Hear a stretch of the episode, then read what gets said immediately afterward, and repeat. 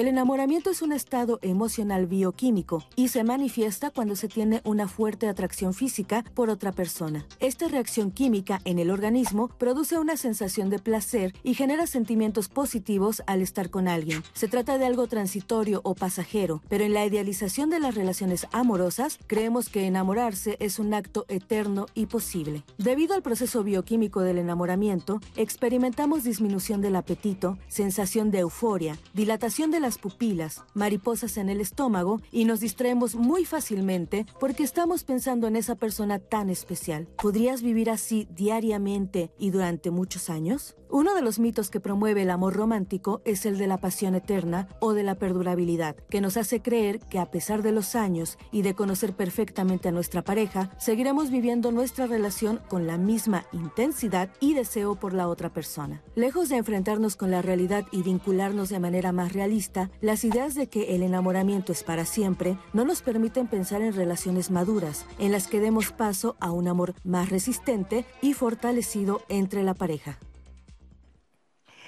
¿Cómo están? Muy buenos días, bienvenidos a Diálogos en Confianza. Hoy viernes, viernes de pareja, ya lo escuchó usted muy bien.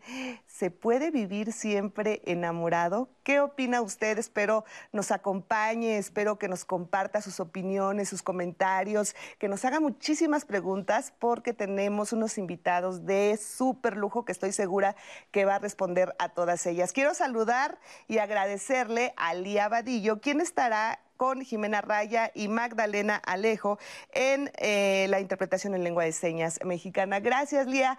Y también quiero agradecerle a Rosely, que ya está muy pendiente de todos sus comentarios. Ya nos llegaron algunos, Rose. ¿Cómo estás? Buenos días. Buenos días, Leti. La verdad estoy emocionadísima por este tema. Te mentiría si no fuera así.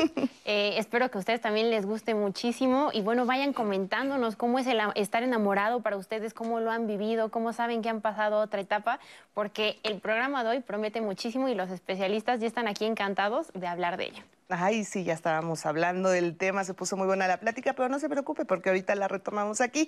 Y ya los voy a presentar y quiero saludar primero y agradecerle a Judith Gómez de León del Río. Ella es terapeuta de pareja, familiar e individual, especialista en género. ¿Cómo estás, Judith? Muy buenos días. Bienvenida, Muy gracias. contenta de estar aquí. Muchísimas Nosotros gracias. también estamos contentos de Muchas tenerte. gracias. Gracias. Adriana Aldrete Quiñones, qué gusto saludarte. Él es psicoanalista y terapeuta familiar y de pareja de la Asociación Mexicana de Psicoterapia Analítica de Grupo AMPAG. Bueno, AMPAG. es, AMPAG. Ampac. ¿Cómo estás? Bien, Leti, muy agradecido también de estar Muy- aquí con ustedes. Muy bueno este tema, ¿verdad? Excelente, va- se va a poner bastante bien. Yo estoy segura que sí, Adrián. Gracias por acompañarnos y también saludo al doctor Alejandro Tapia de Jesús. Él es neuropsicólogo y neurocientífico. Qué interesante. ¿Cómo estás, Alejandro? Muy bien, muchas gracias. Buen día. Gracias, muchísimas gracias. Y bueno, pues yo quiero empezar con esta pregunta que yo creo que muchos nos las hacemos. ¿Cuánto tiempo dura el enamoramiento? A ver, comienzo contigo, Adrián. Mm, Bueno, mira, creo que va a haber un, intercambio interesante Sí. de ideas. Eh, yo creo que yo ligaría el enamoramiento, como lo decíamos hace un rato, con la capacidad de hacer un vínculo más profundo con alguien o no. Así las cosas, una persona puede eh, estar enamorado eh, en diferentes vínculos eh, mucho tiempo, incluso toda la vida. Pero la traducción que yo haría de esto es, eh, a pesar de que es una sensación muy linda, muy de mariposas en el estómago y demás, una traducción que podría hacerse es que esta persona pudiera tener temor de establecer un lazo más profundo con alguien y prefiere estar en una ilusión que es maravillosa, pero que al mismo tiempo le evita estar eh, con una persona en términos más reales, pues. Ok. A ver, Alejandro, ¿tú qué opinas? Bueno, algo importante es que todos partamos o lleguemos a un consenso de lo que es el enamoramiento, porque puede ser que algunas personas de la audiencia lo consideren de alguna manera, otras personas de otra manera y nosotros aquí de otra manera. Entonces, en ese sentido, desde las- la parte neurocientífica, desde las neurociencias, el enamoramiento, justamente como lo comentaban en la cápsula, es un estado físico, es un estado psicológico y es un estado también cognitivo y emocional. ¿Qué quiere decir? Que abarca todos los aspectos del ser humano y que está asociado con múltiples cambios y activaciones en el cerebro. Justamente estas experiencias de las mariposas en el estómago, de tener ciertas ideas, incluso obsesivas por la persona de la cual se está enamorado o incluso por alguna situación de la cual estés enamorado, alguna actividad de la cual estés enamorado, va a producir todos estos elementos. Entonces, eh, ¿cuánto puede durar? Hay varias aproximaciones. Hay quienes comentan que seis meses, un año, dos años, tres años, y que tiene que ver justamente con la temporalidad en la cual se presentan estas sensaciones y emociones placenteras y agradables para el individuo. Así es. Judith, ¿quieres agregar algo? Mm, yo estoy de acuerdo en que realmente va a depender también de la edad, va a depender de las expectativas, va a depender de la cualidad del vínculo que se está construyendo. Hay relaciones que, mantienen este estado, digamos, ilusorio, de placer, de emoción, con cierta distancia, ¿no? Manteniendo una cierta distancia, ¿para qué? Para no entrar en eso que toda relación tiene, que es el conflicto. Entonces, ¿qué es lo que nos saca muchas veces del enamoramiento? Pues es la realidad, la realidad de las diferencias, la realidad del conflicto. Eh, hay relaciones en donde, eh, de alguna manera, ambas personas se mantienen muy cuidadosas de no crear conflictos. Y entonces este estado, este estado ilusorio se puede mantener. Pero en realidad yo hablaría de un año o dos, cuando mucho, y que, y que como decíamos antes, está muy bien desenamorarse, ¿no? Esta idea de quedarse enamorados toda la vida es una idea muy alimentada por el romanticismo, por la idea de que uno puede obtener placer 100 al 100% de la vida y en realidad eso no nos permite ni, ni, avanzar, ni mejorar, ni construirnos como mejores personas, claro. ni construir vínculos. Ahora, ¿cuál es la diferencia entre el enamoramiento y el amor? Lo que estábamos diciendo, el, el enamoramiento es un estado químico, físico, emocional, cognitivo, de ilusorio. Y cuando decimos ilusorio es, estamos fuera de la realidad. Y en ese sentido estamos idealizando al otro y también nos estamos idealizando a nosotros mismos. Estamos construyendo una realidad alterna que es, es necesario y es útil y es parte de la vida y hay que disfrutarla. Claro. Pero el amor en realidad es transitar a construir un vínculo en donde el otro existe como otro, en donde el otro es parte de mi vida y tiene, como yo, eh, necesidades, tiene diferencias, tiene momentos lindos y otros momentos no tan lindos, ¿no? Amanece, amanece de mal humor, este, amanece con mal aliento, amanece, ¿no? Em, o tiene otras necesidades en donde no todo es con, conjunción, ¿no? Entonces, el, el, amor es una, es una elección, es una disposición, hablábamos, es una capacidad que tampoco es algo que uno tiene o no tiene. Yo creo que madurar es también irla desarrollando. amar nos hace mejores personas, pero esa disposición es algo que sí tiene una función de la voluntad. Muy bien. Ahora, ¿cómo podemos identificar que estamos enamorados, que estamos en esa etapa? ¿Sí se puede identificar o se puede decir hoy, ojo, no te emociones porque estás, estás en esta etapa. ¿Sí se puede? Eh, sí, bueno, déjame regresarme un poquito porque mira, yo pensaría, como, como, muy bien dice Alejandro, depende de desde dónde hagas una lectura. Mira, hay planteamientos que podrían decir que el enamoramiento es parte del amor. Mm. Y que en este sentido, pues el amor se puede también ver como amor, un amor infantil o un amor adulto ahí habría diferencias. Si habláramos de un amor infantil, sí tendería mayormente a estar en un proceso de enamoramiento, que significa que no veo con mucha claridad al otro o no lo veo. Lo que veo es mi fantasía, mi ilusión. Y esto puede durar seis meses, dos años, pero se renueva. Porque cuando se termina ese enamoramiento, y se busca otro tipo de vínculo, si la persona no tiene una capacidad de trascender más a fondo, de establecer un vínculo más profundo, más real con un otro diferente, lo que va a hacer es se volverá a enamorar. Claro. Y pasará de enamoramiento en enamoramiento. Y hay grandes figuras en este, bueno, figuras literarias. Eh, don Juan, este, eh, se me fue este otro. Bueno, hay varias figuras literarias que representarían esto. Y, y, y en, este, en este sentido, pues estas personas lo que estarían haciendo es básicamente relacionarse con su propia ilusión. Claro. Eh, no con un otro de a de veras, sino consigo mismo. De hecho, yo pensaría que la capacidad de un amor más adulto eh, no lo veo como una elección, fíjense. Yo lo veo como una capacidad. Porque sí puede haber gente que en serio puede, incluso lo verbaliza en consulta. Yo quisiera quererte pero no sé cómo. Y, es de a de veras, ¿eh? No hay un aspecto cognitivo, no aprendí, no supe, no incorporé esos recursos eh, relacionales, vinculares, y puedo brindar lo que pobremente tengo. Y a veces lo que pobremente se tiene, pues es una relación sumamente eh, instrumental. Eh, algo así como mi manera de decirte que te quiero es te pago tu escuela. Y hasta ahí llego o te compro tal cosa y no puedo ir más allá. Este, y, no hay dolo, ¿eh? Además, esto es interesante, no es que sea mala gente la persona, no tiene ese recurso afectivo. Ahora, ¿puede crearlo, puede generarlo? Por supuesto. Por supuesto que sí, esa es una enorme ventaja. Y si lo genera, podrá hacer vínculos más profundos, más gratificantes, será una mejor persona, como decía Judith. Y por supuesto hará bastante feliz a la persona con quien esté. Así es. Y bueno, vamos a preguntas y comentarios, porque hay muchísimos, Rose. Sí, hay mucha participación, muchas gracias. Nos decía Aline, sí se puede vivir siempre enamorado, siempre y cuando uno esté enamorado de uno mismo primero. Mónica Fragazo dice, yo llevo seis años enamorada de mi esposo, amándolo como el primer día. Ofelia también nos hablaba sobre el amor propio, dice que es bello estar enamorado de ti mismo, es lo mejor que me ha pasado todos los días. Pero en redes, Leti, también les hicimos una pregunta.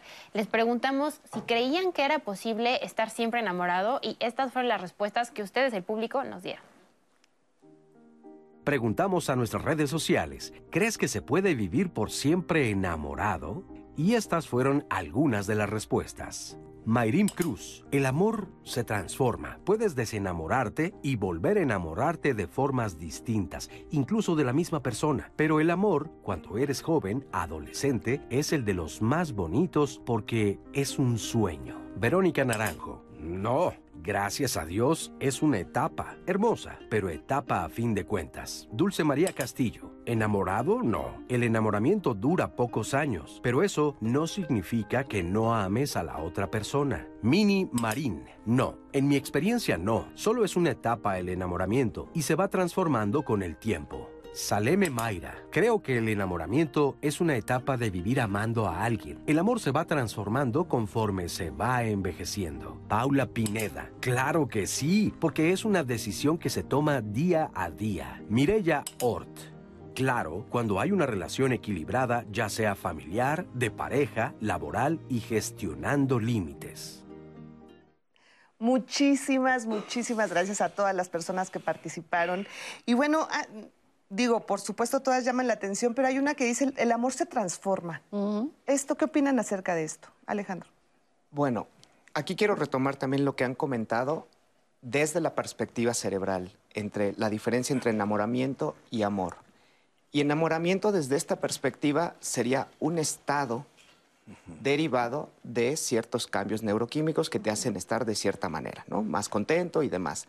Mientras que el amor desde esta parte es una construcción, incluso de redes cerebrales, que te permiten mantenerte en un estado agradable, tratarlo de mantener y de llevar al, mayor tiempo posible. ¿Por qué? Porque ese estado agradable te da muchos beneficios. Nosotros nos regulamos mucho por los beneficios que nos dan los elementos y por los perjuicios que nos dan y entonces ahí alejamos. Entonces tenemos un sistema de recompensa y tenemos un sistema de miedo que va respondiendo a todos este, estos elementos. Y ahí podemos meter varios elementos que han comentado.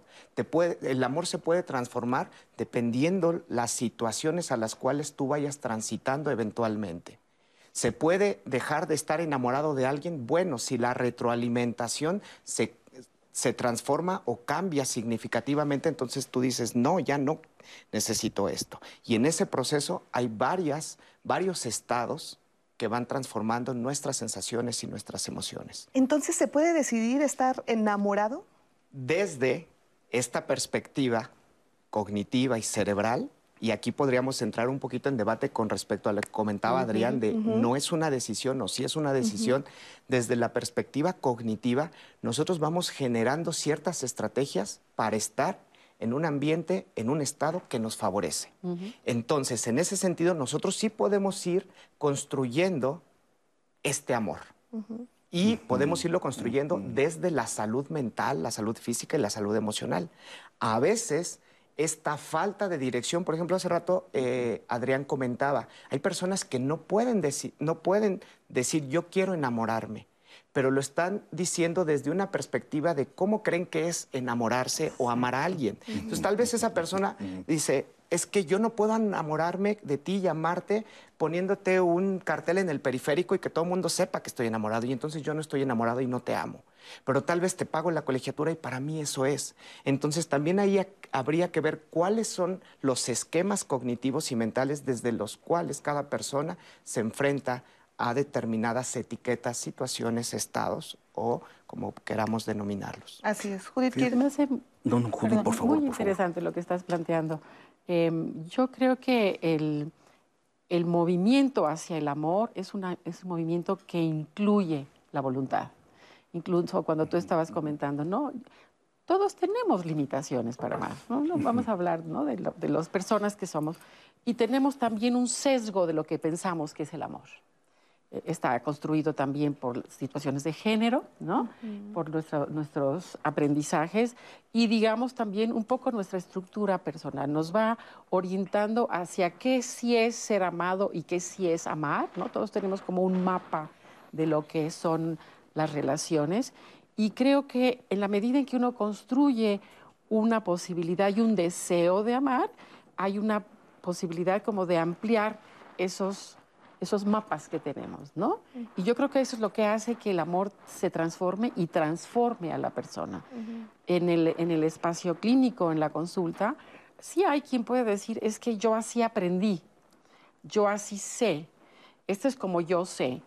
Al mismo tiempo, lo que puede pasar, y muchas veces es favorable, es que pero me importa que tú quieras esto que yo estoy recibiendo, me importa que tú lo recibas. Y entonces este es este proceso dinámico que va transformando y va ampliando la posibilidad de, pasar del, enamoramiento como un estado que a veces nos pone un poco ciegos hacia mirar. Y a veces es el conflicto o el deseo de que la otra persona, que, es, que generalmente es un deseo amoroso, sienta eso que yo le quiero transmitir. Claro.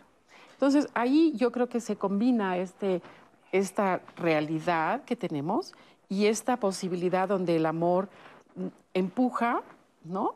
Y, nos empuja voluntariamente y al mismo tiempo tiene su propia fuerza. No podríamos, yo no podría decir si todo es un aspecto de la voluntad, sino también una capacidad y un deseo. En ese sentido, yo por eso creo, como, como dice Adrián, que, el, que un amor maduro es un amor que también te envuelve te estimula, como decía alguien, ¿no? De, es una postura que tú vas tomando día a día de estar dispuesto a, que eso sea mejor. Eh, eh, totalmente de acuerdo, pero fíjense que yo creo que estamos tocando eh, aspectos cognitivos, aspectos de voluntad, y, aquí vienen temas que luego son medio, medio de debate, y yo a esto me dedico, es aspectos inconscientes, que no tienen nada que ver con la voluntad ni con la decisión y que se forma en función de las experiencias más significativas que hayamos tenido con el grupo con quien hayamos vivido, la familia, el tío, la abuela, quien haya sido. E, esta escuela nos enseña las bases de establecer una manera de vincularnos.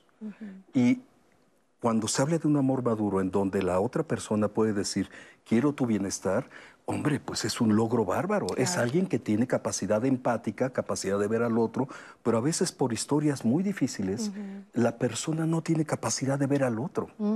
La persona supone que eh, el amor es que él o ella sea satisfecho en todas sus necesidades y que el otro no se queje. Y que además agradezca que uno le da la oportunidad de satisfacerlo. Claro. Pero ahí viene la otra parte complicada. Hay personas que embonan perfectamente en esto. Y entonces estaríamos hablando, mira cómo se dan formas vinculares que además se complementan Y pueden ser relaciones que a la vista de muchas gentes diríamos, híjole, pobre pareja, pero ellos pueden referir estar perfectamente bien. Claro. Ahora, ¿cómo creen que influyan, por ejemplo, las películas, las novelas, eh, todo este esta construcción que a veces vemos del amor romántico, de él va a llegar y me va a rescatar y yo voy a ser feliz toda la vida y ella va a ser la mujer. O sea, todo esto que vemos, que leemos, que escuchamos, las canciones, ¿cómo puede influir? Mucho. Hay, un, hay unos estudios, yo tengo una amiga, colega que se ha dedicado eh, por mucho tiempo a revisar cómo los boleros mexicanos, cómo las canciones románticas educan. Claro. ¿no? Esta construcción de quién sufre, cómo sufre, quién me. ¿no? Eh, la chancla que yo tiro, como la quieras ver, ¿no? Este, el, amor sufriente, ¿no? Yo me voy, eh, te dejo, tú me dejas, yo me voy, ¿no? Todo esto está presente constantemente y nos educa, nos, nos da pautas, porque, porque las relaciones amorosas son pautas. Claro. Entonces, ¿qué espero que me pueda pasar? ¿Qué quiero? Empiezo como a, identificar lo que, las, lo que las mujeres quieren, lo que los hombres quieren. Eh, las relaciones ahora, las relaciones de parejas de hombres, parejas de no del mismo sexo también. Ahí hay menos música, hay menos, ahí tienen posibilidades, yo diría, más creativas. Pero sí, hay mucho, mucho, mucho. Exacto. Aquí hay algo interesante que quiero comentar. Justamente el contexto nos va moldeando y aquí incluimos todos eh, las series, novelas, canciones, etcétera. Pero el comportamiento amoroso, el comportamiento de vínculo, también tiene una base evolutiva. Cuando nosotros estamos en grupo tenemos más acceso a recursos, tenemos más protección, tenemos mayor probabilidad de asegurar nuestra supervivencia y la trascendencia de nuestra especie. Entonces hay un vestigio muy interesante que se conoce como histocompatibilidad. Mm. Y entonces a veces nosotros estamos con una persona que no es mi tipo, y mi tipo está dado por lo que yo aprendí. Ah, a mí me gustan las personas con estas características. Y entonces, ¿por qué estás con una persona que no tiene esas características? No sé por qué me gusta. Bueno, hay claves químicas de las cuales no somos conscientes y que esas claves químicas despiertan un deseo, una aproximación e incluso eventualmente un apego. Y esto es bien interesante, porque si bien el contexto nos va moldeando, hay elementos de la natura de nuestra propia eh, química, de nuestra propia eh, evolución, que busca juntarnos con aquellos individuos que van a promover nuestra propia persona y eventualmente nuestra especie. Entonces, eso es muy, muy importante. Muy importante. Quiero... Eh, no, puedo rápidamente. Es que es bien interesante esto, Alex. Qué, qué bueno escucharte. Este, fíjense, hay veces que hay parejas se le puede plantear a él o a ella de manera cognitiva y clara, oiga, ¿usted está clara o claro de que esto le puede hacer mal a usted? Y hay hombres o mujeres que sí, sin lugar a dudas. Sé que si sigo por acá puede, puedo tener muy mal pronóstico. Pero, no sé qué pasa.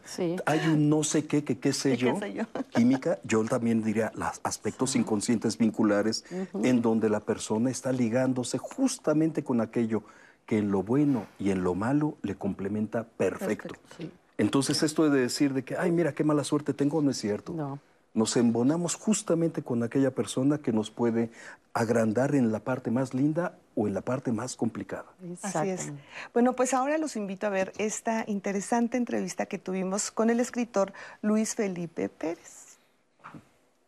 Eh, da la impresión de que cualquier historia, y en este caso las historias de amor, eh, se van construyendo un poco en la materialidad histórica, circunstancial, un poco apegadas o eh, cercanas a las costumbres, a la cotidianidad y a lo que se va contando un poco a propósito de lo que debe ser.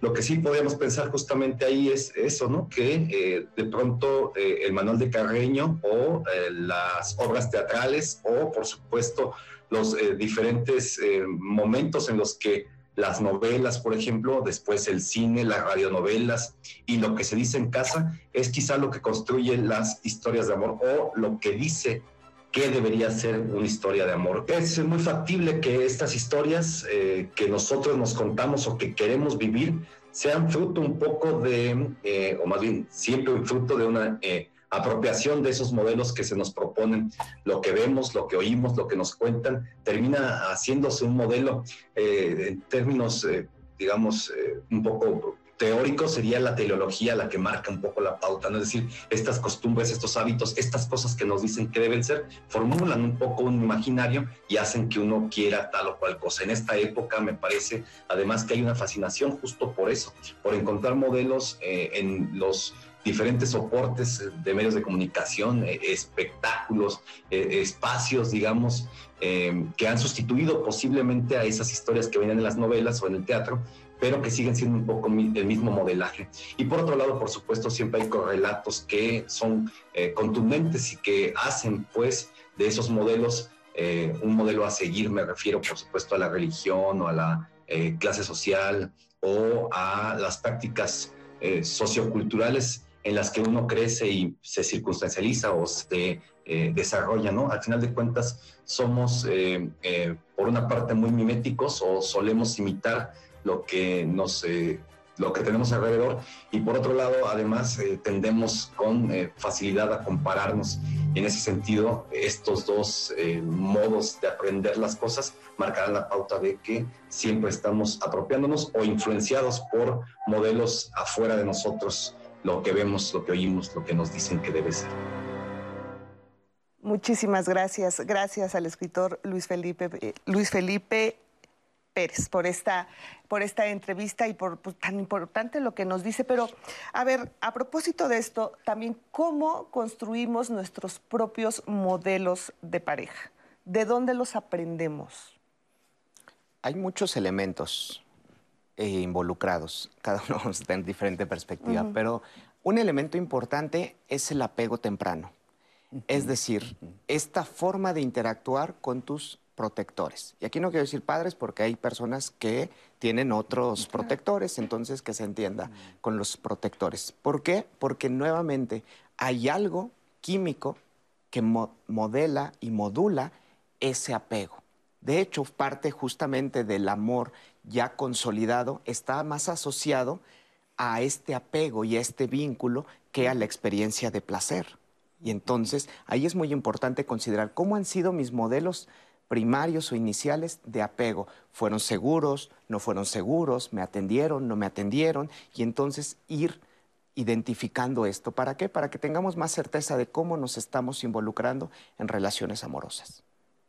Tal cual, sí, no, excelente. Totalmente. De hecho, e, es en función de, estas, eh, de estos tipos de vínculos que, sin que nos demos cuenta, los repetimos con hombres y con mujeres. De hecho, esto nos puede llevar a entender una relación como una relación que debe ser fusionada, indiferenciada y que así es como debe ser. Algo así como si tú me quieres deberías de sentir lo que yo siento. Si tú me quieres deberías de leerme la mente. Algo eh, como si se dijera, eh, yo debería ser eh, alguien que está dentro de tu útero. Imagínate. El punto es como plantear, quiero más una madre que una pareja. Ahí viene la otra cosa hay parejas que se equilibran y que les funciona. Y que él, ella puede decir, este, a ver, hijito, ven para acá, mami, ¿qué pasó? Y son la pareja. pero, por supuesto, y además puede ser modelo de no sé qué. ¿eh? Eh, o hay personas que dicen, no, no, no, no, no, yo sí necesito una distancia, espero que tú también, y en función de esto construyamos. ¿Está fácil eso? No, hombre es una bronco nonona. Por eso se decía del enamoramiento pasar al amor, este, que es algo estable. ¿Quién dijo? Claro. Es una construcción constante, complicadísima. Es un trabajo, el amor es un trabajo. Por supuesto. Uno podría pensarlo así, ¿no? Em, yo estoy totalmente de acuerdo. Además, estas historias de apego son realmente muy tempranas. Entonces, si tienen un, tienen el referente químico, ¿no? Porque tiene que ver con el miedo, con la adrenalina, ¿no? El, el, estilo evitativo, ¿no? El que, tiene que ver con este, con este sentirse que, que, no, que no se va a sentir sobrepasado o invadido por el otro, ¿no? Y cada quien tenemos dos, nuestras propias historias, entonces no siempre, no siempre empatan, ¿no? Em, y luego también está esta otra parte que tiene que ver con, con esta experiencia, está en el inconsciente. Entonces, tiene esta conexión, ¿no? Que realmente sí, uno podría preguntarse, ¿y, por qué estoy con él o con ella? ¿no? ¿Qué, me, qué me... Claro, hacerse esa pregunta ya es una pregunta, es, algo valiosísimo. no todo el mundo estamos en condiciones de hacerlo, pero en realidad es cierto, va mucho más allá. Es, es, algo bastante complejo, como decía el escritor, ¿no? Son nuestras historias, el mundo en el que estamos viviendo y, y, también esta parte química, emocional, inconsciente. Yo Así es. Permíteme hacer una pausa y regresamos con más de este tema. ¿Cómo no?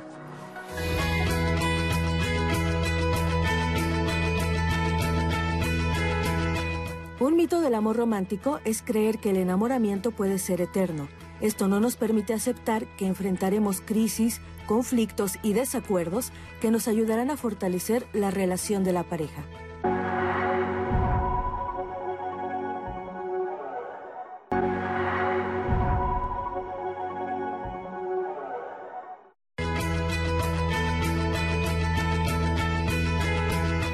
El enamoramiento es un proceso bioquímico y transitorio, en el que las personas sufren una serie de cambios en su organismo, mismos que forman un vínculo sexual y pasional entre los amantes.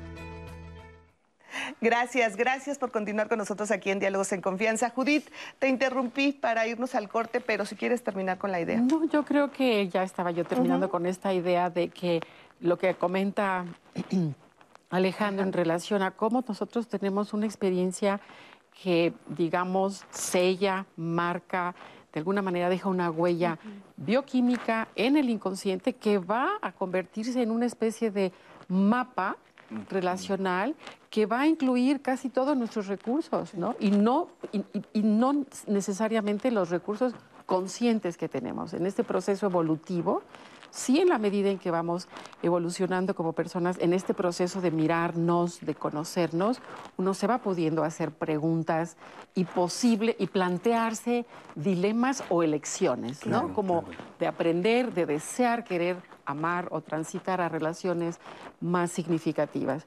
Eh, pero hay que partir de la base de que eso está ahí y que está y que tiene un papel muy importante. Claro. ¿Me permites decir algo? Sí, por favor. Mira, de acuerdo totalmente, Judith, pero creo que algo que ayudaría a compartir en general es que estas primeras etapas de vida son importantísimas en cuanto a marcas y formas de aprender de relacionarnos, pero siempre hay posibilidad de hacerlo diferente y de hacerlo mejor. Esa es una eh, posibilidad excelente. Eh, buenos amigos, buenos contextos, psicoterapia, programas como estos que invitan a la reflexión, que puede ser que alguien diga, mira, eso suena interesante, ¿qué tal que explore un poco más?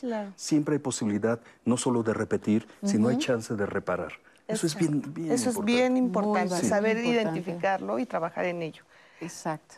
Rose, tenemos muchísimos comentarios. Gracias a toda la gente que participa. Sí, le tiene un montón, ni por dónde empezar. Les voy a contar que en Twitter también hicimos una encuesta para que nos dijeran qué creían, se puede vivir siempre enamorado y de 513 votos, el 61% dijo no. No se puede vivir siempre enamorado. Y de ahí salieron muchas más preguntas y opiniones. Fía de la Torre nos decía, sé que el enamoramiento solo dura de seis meses a dos años. Ya después viene el amor, que es lo que te hace permanecer junto a alguien.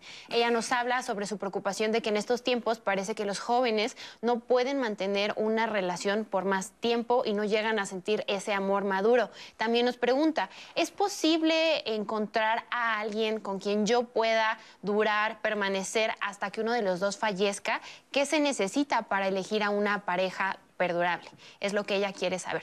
Mm, también nos decía Paula Silva, yo pienso que no, la etapa del enamoramiento es pasajera puede mantenerse el cariño, la atracción y teniendo eso se puede ser feliz. Sin embargo, ese amor extremo, esa explosibilidad, esa pasión es una etapa que no dura para siempre. Y eso desató también muchas preguntas respecto a, entonces, ¿qué es el amor? ¿Qué es el enamoramiento? Porque muchas personas decían, yo llevo 20 años en esta relación y estoy igual de enamorado de mi pareja que el primer día. Y venía el cuestionamiento de, ¿es eso verdad? ¿De verdad uno puede estar enamorado 20 años? También nos decían, eh, puedo enamorarme por 40 años, Angie Ramírez, Alba Jur, es verdad que el amor dura tres años y luego se convierte en monotonía. También nos decían por acá en Twitter, eh, nos recordaban un dicho, dice, esta persona nos decía, yo creo que sí se puede seguir enamorado siempre dice que cuando la relación termina se queda el sentimiento. De ahí el dicho, donde hubo fuego, cenizas quedan. Es lo que esta persona en Twitter nos decía. Tenemos muchos comentarios más y los especialistas se irán hablando del tema, pero antes les quiero recordar el número para que también nos marquen 55 51 66 40 00 si es que no les gusta tanto dejar sus comentarios o preguntas en redes sociales. Y tenemos un testimonio hermoso. Ellos son una pareja joven.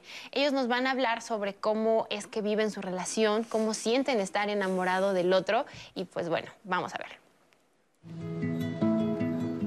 Tengo 21 años, soy aquí de la Ciudad de México y tenemos de relación, vamos para dos meses.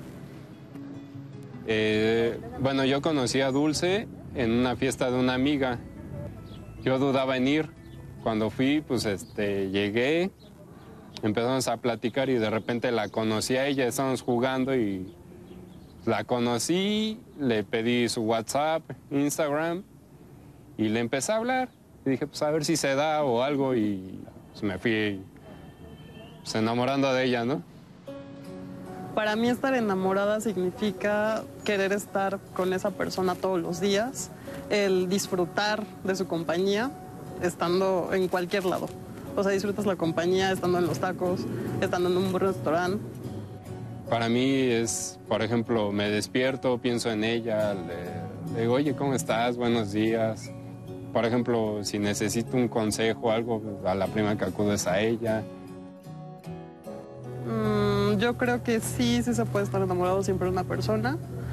Obviamente ese amor se va transformando conforme pasa el tiempo.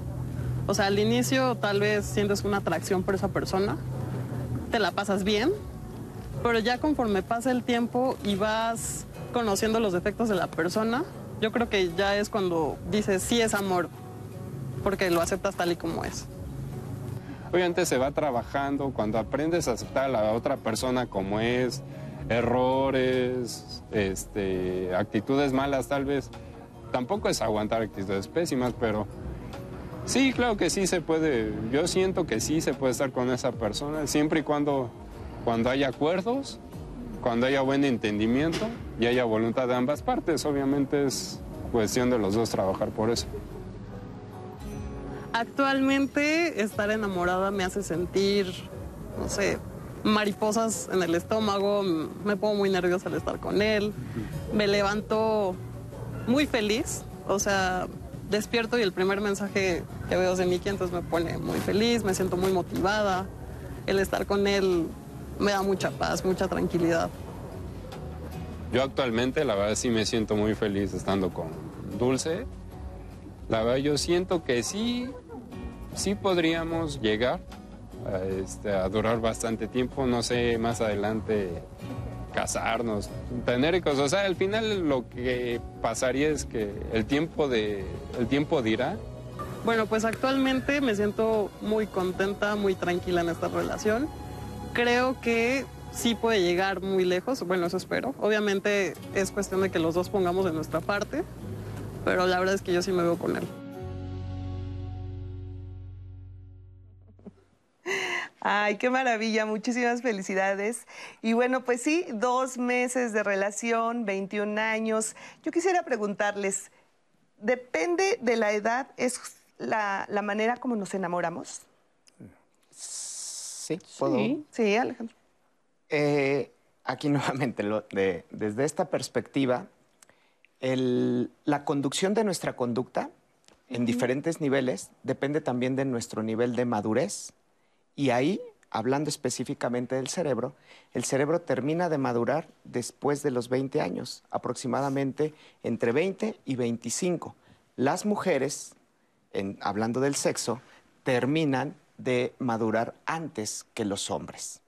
Por eso es que las mujeres pueden regular de alguna manera, de una manera más eficiente, esta, esta etapa, esta emoción, que los hombres. Entonces, sí es muy importante y sí cambia. Me recuerdo una de las participaciones de la audiencia que decía que el, amor más bonito era el adolescente, porque era un sueño, ¿no?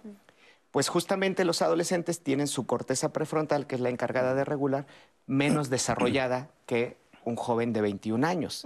Por tanto, ellos viven más sus emociones, no las piensan tanto. Mientras que conforme vamos creciendo y vamos enfrentándonos a una madurez cerebral, a una madurez social, a una madurez personal, entonces vamos modulando de diferente manera estas experiencias.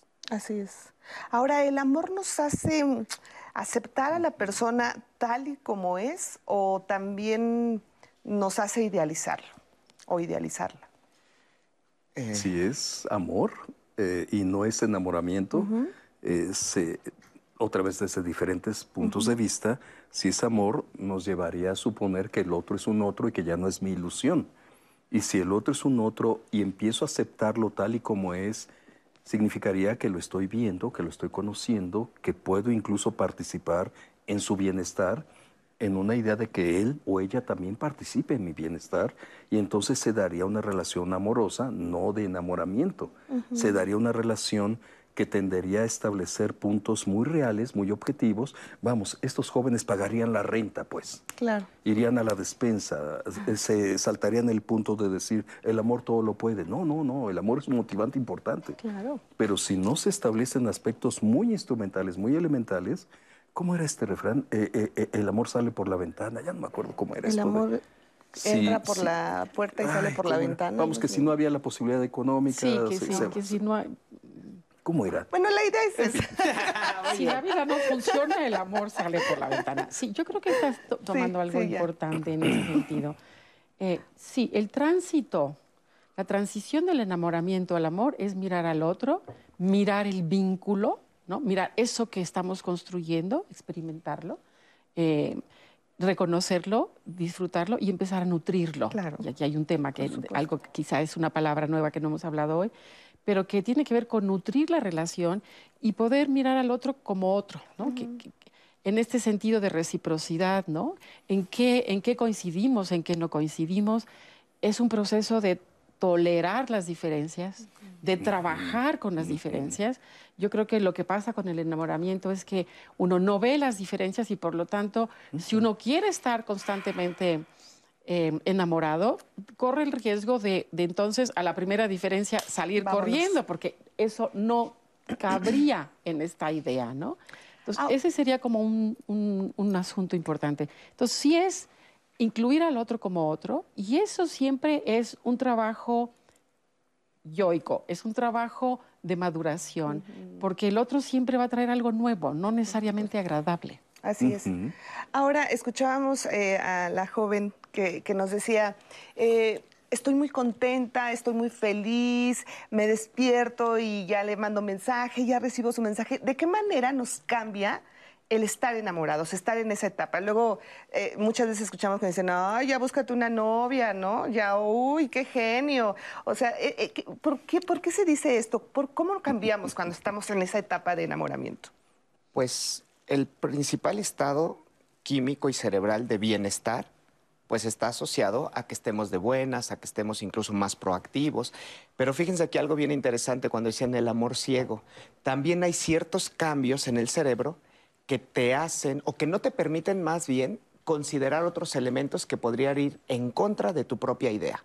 Y ahí podemos incluso vincularlo con algo más inconsciente y demás. Pero a nivel químico, por ejemplo, bajan ciertos neurotransmisores como la serotonina a un nivel similar a las personas que tienen pensamientos obsesivos o incluso trastorno obsesivo compulsivo. Por eso es que somos tan insistentes, tan insistentes en estar en cierta relación. Entonces es bien interesante cómo hay todos estos cambios, pero indudablemente pues hay toda una secreción de, sustancias químicas que nos dan un estado de ánimo placentero. Pues Así es. Bueno, pues ahora los invito a ver este testimonio que es otra pareja, que es, que es una pareja que tiene más años. Vamos a, vamos a verlo. Tengo 35 años. Este, mm, tenemos aproximadamente tres años de conocernos y tenemos seis meses de noviazgo que empezamos con la relación. Lo que, lo que me gustó de ella fue pues eh, su prestancia, su positivismo, su proactividad, aparte, bueno, físicamente, ¿no? Pero sobre todo su proactividad, la forma como, cómo maneja ella las cosas, cómo cómo se, cómo encara las cosas, las situaciones. La etapa del enamoramiento eh, sigue. Al menos este, en este, cuando nos vemos es de pues, los nervios, ¿no? Que sientes, las sensaciones de que el corazón te lata al mil por hora. Este proceso ha sido muy padre porque primero fue de conocernos como amigos y ya luego en esta, en esta etapa que estamos de relación de noviazgo ha sido dos cosas diferentes. Nos estamos estabilizando de alguna forma, ¿sí? Pero el enamoramiento, este, este como que, que estás, bueno, en la nube y todo, digo, no importa la edad, ¿no? Pero este que estás en la nube todavía sigue, sigue, sigue vivo, sí, continúa en cuanto a la expectativa en nuestra relación, es alta, es grande. De hecho, sí es llegar a concretar un, matrimonio, llegar a concretar un hogar. Mi novia tiene muchas expectativas, tiene muchos proyectos que podemos hacer juntos, que podemos hacer en pareja. Vamos a pasar esta etapa de enamoramiento, por supuesto, pero llegaremos a esta etapa de madurez donde superemos cada quien nuestros defectos, donde encontremos más virtudes y en este caso, este, los dos como equipo hacemos muy bien las cosas. Me refiero a que a proyectos. Eh, eh, yo, por ejemplo, he tenido muchos proyectos que luego me, me, motiva, me inspira, me dice, ¿sabes qué? Vas con todo, ¿sabes que estoy contigo? Y lo que venga, ¿no? Entonces, a mí eso me gusta de, de una pareja y yo también hacia con él, ¿no? Así como estamos, estamos bien, nos entendemos y, y, lo que estamos haciendo también es, si tenemos diferencias, pues también trabajar en eso, ¿no? Platicarlo, este, hacer entender al otro qué no nos gusta, qué nos disgusta y sobre eso. Eh, yo opino que el amor y el enamoramiento son dos procesos diferentes. Ya cuando viene la otra etapa, donde pasa el enamoramiento y ves la realidad de la persona y lo aceptas tal cual como es con sus defectos, virtudes, llamémosle no bastante por físico, lo aceptas tal cual como es, siendo que ya es una relación ya sólida. ¿El enamoramiento será perpetuo? Yo creo que no, yo creo que no, pero es un proceso normal y natural. Eh, es todo un proceso para que haya un mejor éxito y un mayor crecimiento dentro de la relación. Pero la madurez en la relación también se debe disfrutar y cómo, pues yo creo que alimentándola, ¿no? Día con día, como siempre, pues le digo a mi novia, eh, la plantita se riega diario, se riega diario. Creo que ahí tendremos que llegar. Creo que ahí va a llegar esta relación y bueno, espero que así sea. Gracias, gracias también a esta hermosa pareja por darnos y compartir este testimonio. Que bueno, pues ahí vemos también eh, lo que implica la edad, sin lugar a duda. O sea, no, no se puede evitar pensar en, en estas diferencias y, y, cómo a veces pensamos que cuando termina este proceso químico del que hemos hablado, eh, cómo pasamos a otra etapa donde ya empezamos a ver más hacia el futuro, a pensar, bueno, sí, como decía ella, ¿no? Ya cuando empiezas a ver, pues, todos los defectos, pues, lo que es la vida diaria, lo, que, es la realidad. Hay mucha gente que se asusta o hay mucha gente que de plano dice, yo no me quiero enfrentar a esto, yo quiero vivir siempre enamorado, ¿o no es así? Claro, eh, eh, sí, desde luego. Y mira, algo que dijo Judida hace un momento que me pareció muy bueno, me gustaría ahondar un poco es cómo en las relaciones de pareja, cuando se pasa un amor real, él empieza a verla más objetivamente a ella y ella a él. Empiezan ya a tratar de gratificarse con la persona real, pero al mismo tiempo se hace un tercer espacio bien importante. Ya no eres tú, ya no soy yo, es la relación. Y se alimenta esa terceridad, ese tercer espacio donde caben los dos o debieran caber los dos en lo mejor, en lo regular y en lo no tan bueno. Fíjense que hay, hay, hay colegas que planteamos que si esto funciona bien, se puede dar inicio a lo que puede ser el nido donde pueda llegar el bebé. Algo así como en pareja yo tengo que lidiar con alguien que no soy yo, pero que más o menos es contemporáneo a mí y que puedo lidiar más o menos bien con ella o con él. Pero cuando llegue el bebé, no es un contemporáneo, es alguien que me va a reclamar 24/7 y o tengo un propedéutico previo que es mi relación de pareja y me sale bien, o de plano voy a estar desfasado ya no solo con mi pareja, sino además con el bebé. El problema cuando adolescentes se embarazan. No han consolidado una identidad propia, no han establecido un buen vínculo de pareja, menos podrán echar a andar un buen rol de papás. Por supuesto. Ahí, ojo con eso, todos los jóvenes que nos Sí. están Cierto. viendo. Rose, tenemos comentarios y nos vas a decir que vamos a tener el próximo viernes. Y bueno, voy contigo. Sí, la verdad es que muchísimas gracias por toda su participación. Tenemos ya muchísimos. Empiezo por el de Marcelina Barrios. Ella nos cuenta, una vez me enamoré, duró tres años, todas las sens- sensaciones de mariposas en el estómago, nervios, la sudoración en las manos, los nervios, temblar nada más de escuchar o ver a la persona, no poder dormir por pensar en ella. Lore González también nos cuenta su situación. Dice que su novio y ella llevan año y medio de noviazgo, llevan un año viviendo juntos, aún siento las mariposas en el estómago. Platicando nos preguntamos si el enamoramiento ya pasó. Yo digo que no, él dice que sí. Dice que así nos vamos a sentir siempre. Me parece muy bello para ser verdad que ya estemos en la etapa del amor perpetuo. Lo que sí me queda claro es que hemos sabido superar dificultades importantes, es lo que nos cuenta. También en YouTube Marema nos dice, ¿puede ser que te enamores de más de una persona? Nos deja esa pregunta. Eh, Marichuy, en mi experiencia de casi 23 años viviendo en pareja, hay días que me siento enamorada y existen temporadas que no. Considero normal, ya que no es perfecto, como nadie. Si estoy con él es porque yo lo elegí y es precisamente porque él tiene muchas cosas que quiero en un hombre y otras que no. Tenemos problemas, no todo puede ser bello, pero también momentos muy felices. Y muchas personas coincidieron con Marichuy en decir que tal vez uno no puede estar siempre enamorado, pero cuando ya se está en este amor maduro, hay ciertos momentos que como que te vuelven a enamorar de la persona o te vuelven a llevar a ese estado. Lubica Quick dice, tengo una relación de 30 años con mi pareja, el enamoramiento pasó. Así debe ser, pero pasamos a amar maduramente, nos permitimos ser y hacer sin cadenas ni posesión. Nuestro amor se mueve constantemente. Claro, por supuesto. Es que fíjense, a lo mejor lo estoy interpretando mal, pero me da la impresión como que flota en el aire el decir, el enamoramiento es maravilloso y el amor es ya como, Sí, como es- ver series y aburrirte. bah. Eh, No, no es No. cierto.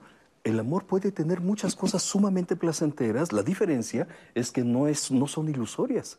No es una fantasía, es el de de veras o la de a de veras. Es una vida real que, tú- que puede ser sumamente gratificante, muy motivante, eh, con metas a corto, mediano o largo plazo, no solo de dos, puede ser de tres, de cuatro, de, si la familia crece, qué sé yo. Pero me daba la idea como si se planteara, el enamoramiento es divertidísimo, es padrísimo, y el amor, ah, ya como que... eh, Ya no. perdió esa energía. Eh, sí, y no, no, no, ojalá que la gente que esté viendo el programa eh, pueda llevarse la idea de, no, es también divertidísimo y padrísimo, pero hay que trabajarlo. Claro. Y hay que construirlo. Creo que estás señalando algo muy importante. Yo creo que vivimos en una época en donde uno quiere estar enamorada de todo, porque la televisión, porque hay una, hay una explosión y una explotación del romanticismo y de la exacerbación de las emociones y de la intensidad. Yo creo que el amor es mucho mejor. No solamente Claro, es, de hecho. en, en realidad, en el sentido de, de amar, uno se pone creativo. Uno, se, uno tiene la posibilidad de, de enfrentar cosas, de enfrentar retos, de divertirse, de quererse, de transitar por algo que creo que no hemos hablado, ¿no? que tiene que ver con, con la vida como es. O sea, la vida es, digamos, dolor, placer, bueno, la vida es así. Entonces, el dolor, también el, el amor también duele. Claro. Pero también es un dolor que puede ser un dolor que, que empuja, que mueve, ¿no? O sea, tiene que ver con cómo, cuál es la fantasía que estamos alimentando de la vida como, como un piso planito que no, que no tiene dificultades. No. Esa es una ilusión mucho más amplia, ¿no? y Así creo que es. se daría para conversar más sobre Así eso. es. claro. Y una de esas etapas que pueden ser, pues, tal vez difíciles en la vida de la pareja, pues es cuando la, la pareja se queda sin empleo. Y es el tema de la siguiente semana, Rose. Así es, ¿qué pasa cuando, ya lo mencionábamos en un dicho, ¿no? Cuando la pobreza entra por la puerta, el amor sale por la ventana, será así. ¿Cómo es que hay que apoyarnos? Deberíamos apoyarnos. ¿Cómo alentarnos en esta situación que personalmente es muy difícil y cuando se comparte en pareja, pues hay que hacer algo, ¿no? Para seguirnos manteniendo a flote y salir adelante. Pero bueno, más de sus comentarios y de este tema al volver de esta pequeña pausa. Recuerden 55 51 66 40 00 para que nos marquen volvemos.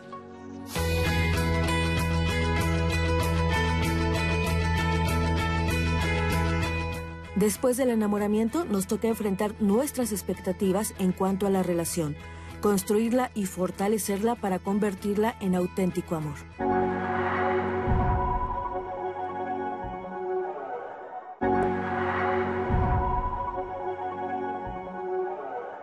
Que los modelajes que tenemos o las aspiraciones que tenemos prefiguran un poco o nos empujan casi siempre a idealizar, pero además porque también nuestras expectativas formulan esa idea, algo allá adelante, una fantasía, un proyecto que generalmente no obedece ni a las circunstancias ni a las eh, consecuencias ni a los actos. Es decir, generalmente estamos en esta frase de Luis Cernuda en donde el deseo se separa mucho de la realidad. Quizá por eso el asunto de la idealización sea un tema interesante o intrigante, porque al final de cuentas complica las cosas, puesto que uno no deja de ver esa ciudad ideal, esa historia ideal, eh, a pesar de que todo esté siendo un poco cutre, ocre o eh, un poco un fracaso. Me da la impresión de que eh, hay una especie de ilusa apertura que al final reivindica los valores más o menos mora los valores morales que más o menos hemos eh, tenido desde antes.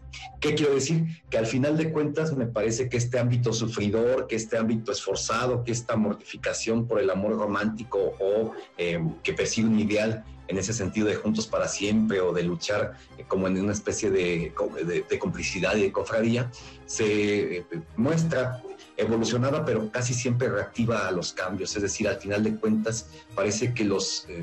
Cientos o, por lo menos las décadas de años en donde se ha alimentado cierta idea a partir de la educación sentimental. Yo pienso en el cine particularmente, pero por supuesto en las novelas y ahora en todos los medios de comunicación que replican, que repiten hasta el cansancio y la esterilidad ciertos modelos eh, y que estos modelos son más o menos o relativamente difíciles de abandonar o que uno se pueda despojar pero eh, me da un poco de pena ponerme pesimista al respecto, así que seguiré apuntando que posiblemente sí podamos aceptar que hay apertura a diferentes formas de amar actualmente, me parece, a diferentes formas de concebir los vínculos o las relaciones y que eh, en todo caso lo que tendremos que hacer es un poco esperar y practicar a ver qué sucede con las relaciones más que con el amor y después, por supuesto, con el amor para ver cuál es la imagen que tenemos eh, de ese constructo cultural que se ha ido manejando por lo menos los últimos eh, eh, milenios de la humanidad,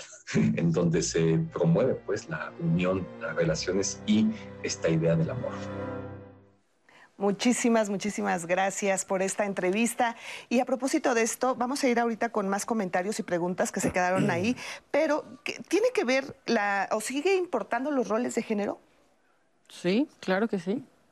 Mucho. Yo creo que yo creo que hay una parte de la idea del enamoramiento está muy vinculada con, la fantasía del amor romántico de la mujer, ¿no? Es esta idealización del caballero que va y viene y de ser el centro del universo del otro, hay algo que sí tiene que ver y que está mucho más enfatizado en la construcción de la feminidad, de, la, de ser mujer, ¿no?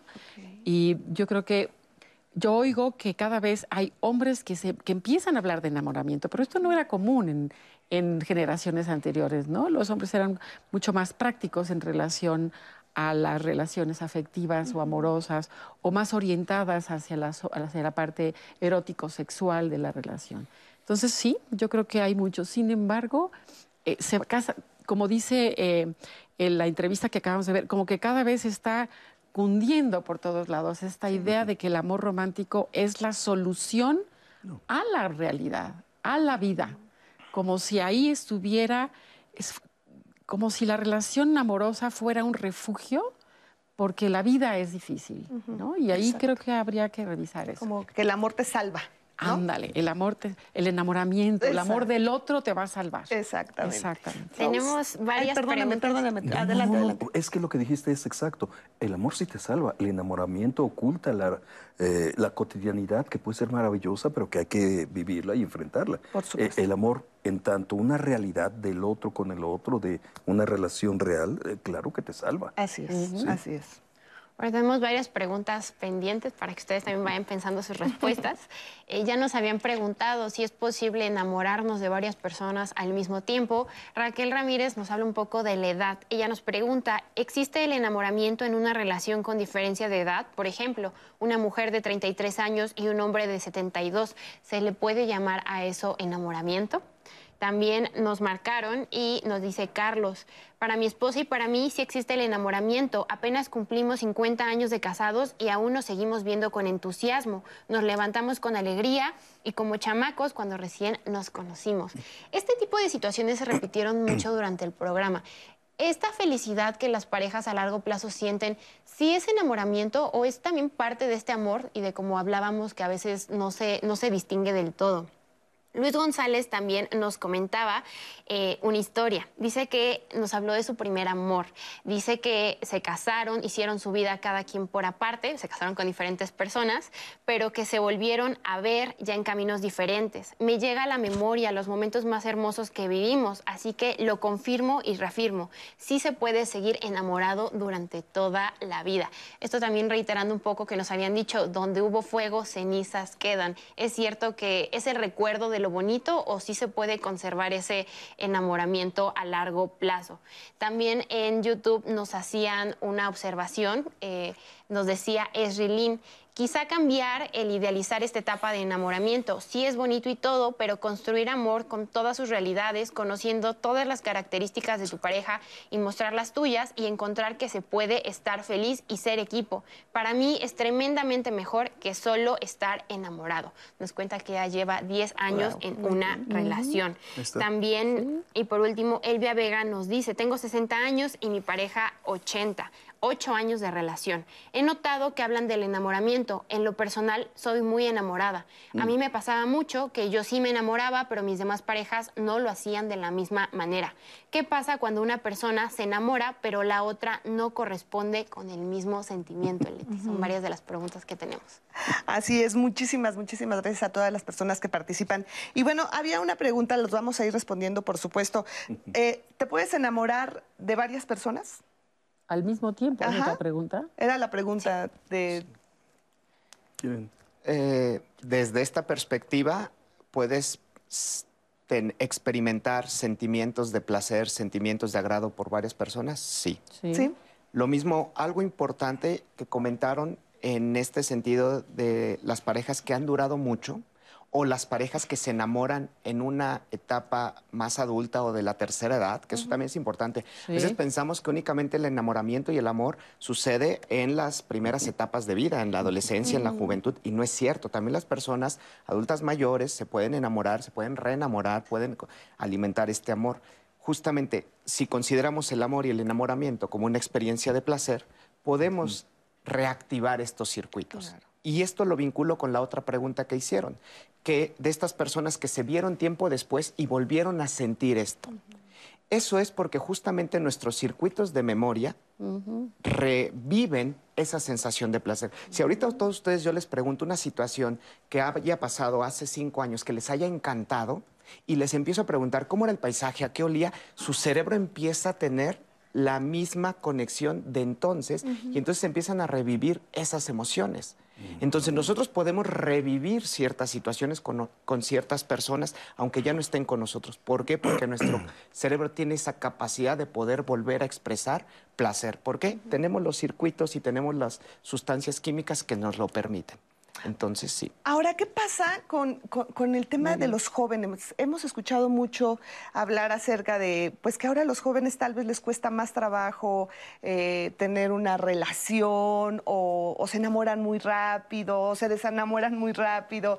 ¿Qué sucede en esta etapa? Y sobre todo ahorita, en, estos momentos de nuestra juventud. Bueno, aquí hay algo interesante al inicio del programa yo les hablaba un poquito del circuito de recompensa. Entonces tenemos un circuito que reconoce circunstancias que nos pueden dar placer. Hay otras circunstancias que también nos van a dar placer, pero a largo plazo.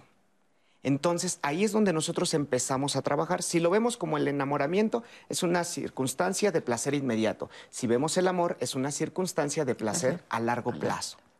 Hoy en día, ¿qué ha pasado? La tecnología, las redes sociales están modificando nuestros circuitos del placer. ¿Por qué? Porque tenemos una estimulación constante de una manera y a una velocidad tan rápida que entonces nuestra capacidad de tolerancia para experimentar placer después del trabajo se ha visto reducida. También por eso ponemos cada vez menos atención, porque ¿cómo es la información? ¿Cuánto duran hoy las historias, los reels y demás?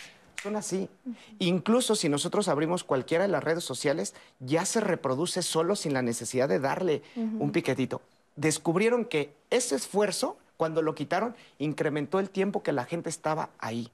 Entonces se vuelve también un proceso adictivo. Y entonces, ¿qué pasa con estos nuevos jóvenes o con todas las personas, incluso que ya seamos mayores, que nos enfrentamos a mucho tiempo de exposición a redes sociales? Estamos transformando ese circuito de recompensa. Por tanto, cada vez tenemos menos tolerancia. Entonces, los jóvenes que están en una construcción, pues si necesitan constantemente estar experimentando excitación, recompensa, recompensa, pues una pareja te la va a dar la primera semana, el primer mes, pero luego va a estar transformándose porque va a haber diferencia de perspectivas, va a haber lo que comentaban, yo estoy enamorado de cierta manera, pero la otra persona no me corresponde de la misma manera en que yo espero. Entonces ahí hay que ajustar, pero en ese proceso de ajuste hay un trabajo. Y si no tenemos la tolerancia a la recompensa retardada, entonces esto decimos, no, hasta aquí se acabó. Muy interesante esto que dices, Alejandro, porque pues sí, a veces no nos damos cuenta de lo que nos puede modificar estar tanto tiempo en redes sociales y que todo nos parezca como tan fácil como subir el dedito y ver. Como el tiempo, esta idea del tiempo líquido, ¿no? Que, que estamos viviendo mm. actualmente. Y yo creo que sí es, es muy importante. Ahora, pensando en lo que tú dices, si, nosotros tenemos una idea desde un punto de vista que el proceso de maduración tiene que ver con una mayor tolerancia a la frustración, esto parecería como un proceso involutivo, ¿no? Como si estuviéramos yendo. Entonces, la idea de, sostener una relación sabiendo que está ahí la, recompensa, ¿no? El placer, el encuentro, eh, implica un trabajo y no, es no tiene que ser un trabajo eh, esforzado, ¿no? Es, un, puede ser un trabajo lindo, gozoso, interesante. ¿Por qué? Porque hay novedad. ¿no? Pero sí creo que esto que estás diciendo es central. Claro. Es central en, la tolerancia a la frustración y por lo tanto la tolerancia a descubrir lo que uno puede eh, crear, porque la frustración es fuente de creación también, de creatividad. Claro. Bueno, pues eh, la diferencia de edad obviamente no tiene que ver con el enamoramiento, o sea, lo que nos decía, tengo 33 y él 72. 78. Es como decir, me gusta un queso joven, un queso maduro. Claro, eso no puede tener características que cada uno genera. y también la edad, uno se puede volver a enamorar a los 60, a, los 70 porque está construyendo, porque hay algo nuevo que crear. A veces lo que nos enamora ¿no? Y eso sería como una pregunta para ti. Es claro que es la presencia del otro, pero es lo que ofrece de, novedad, ¿no? Eso es lo que también esta volver a crear algo nuevo en la vida, eso enamora, eso atrae, eso genera este eros. Claro. Eso moviliza la libido, moviliza el eros de la vida.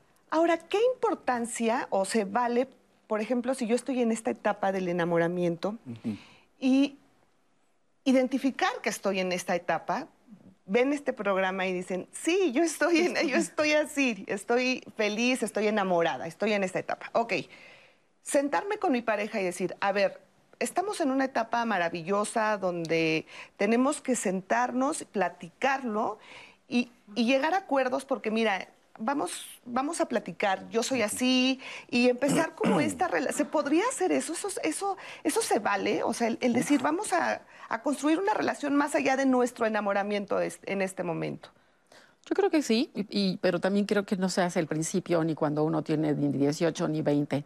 Generalmente cuando uno ha tenido la decepción de una ruptura, cuando ha vivido el desamor, cuando se ha sentido lastimado, y no solamente pensando que es el otro, sino que uno ha aprendido del amor y del desamor. De eso no hemos hablado hoy, pero hay una parte que también tiene que ver con, con, la riqueza de vivir la distancia y el conflicto. Eso nos enriquece, nos construye como individuos, como personas. Entonces, uno sí puede de pronto decir, a ver, ¿a, dónde vamos con esto? Exacto. ¿no? ¿A dónde vamos con esto?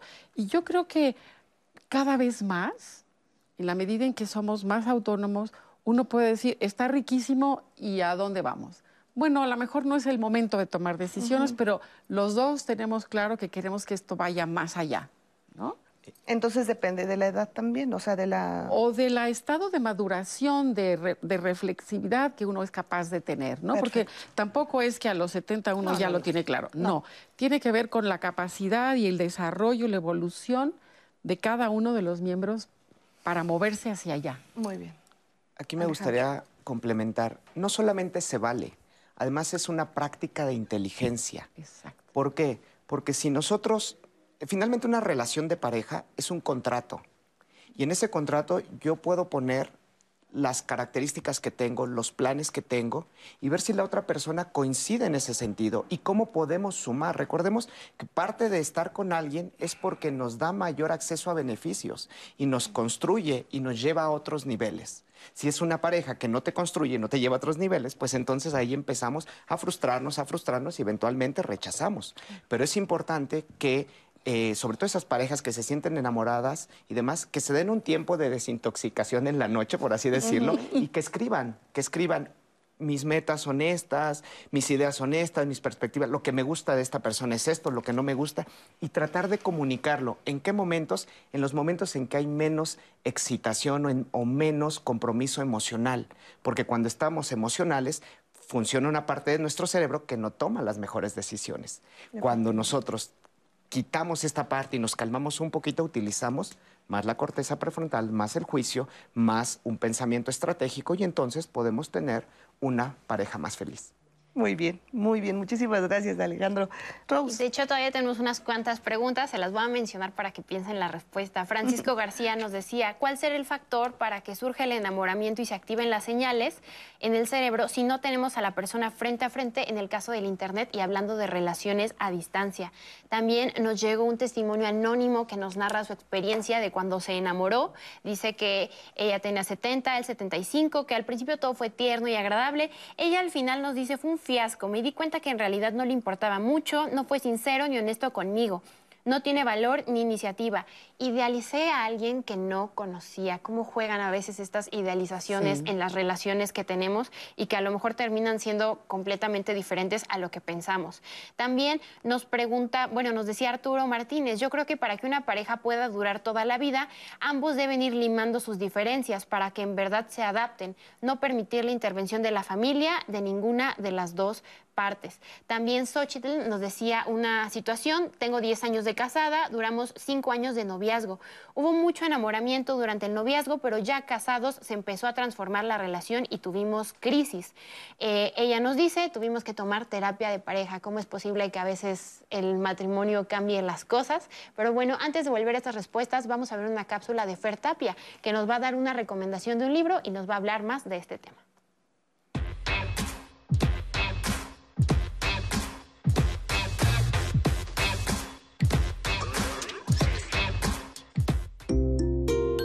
Conocemos los cuentos de hadas, especialmente aquellos que tienen finales del estilo y vivieron felices para siempre. O vivieron felices y comieron perdices.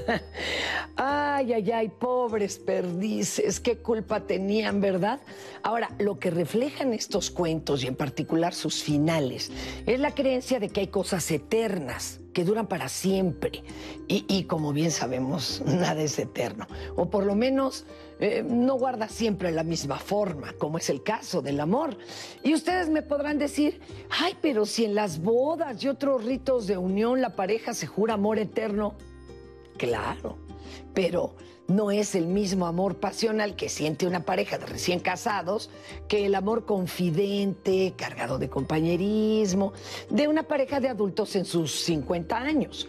El amor se transforma como las personas y a su vez esto transforma las parejas dependiendo de sus cambios físicos y emocionales pero también sociales. Querer vivir el mismo tipo de amor a lo largo de los años significa una presión enorme y un desgaste emocional que quizá resulte una terrible frustración. En esta ocasión quiero recomendar uno de los mejores ensayos sobre el amor y el erotismo, La llama doble, de Octavio Paz. En el libro se aborda al amor como un ente que ha cambiado a lo largo de la historia de la humanidad. El amor romántico, como lo conocemos actualmente, uh, es apenas una construcción relativamente moderna, aunque eso no significa que la pasión o el amor protector no estuviesen presentes antes. En este ensayo, don Octavio nos muestra que el amor ha cambiado a lo largo de la historia humana, como también cambia a lo largo de la historia personal de cada uno de nosotros. En palabras del maestro Paz, vivimos constantemente en la tradición del cambio, de la mutación, para seguir siendo los mismos.